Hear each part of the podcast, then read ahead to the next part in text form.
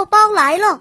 成语故事，今天我们来讲“百步穿杨”。《战国策·西周策》：楚国有一个叫养由基的人，他的剑术非常的高明，即使离开柳树一百步射他的叶子，也是百发百中。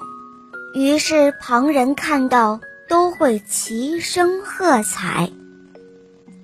百步穿杨，就是说，在一百步远以外射中杨柳的叶子，形容剑法或者枪法十分的高明。小朋友们，这个成语你们记住了吗？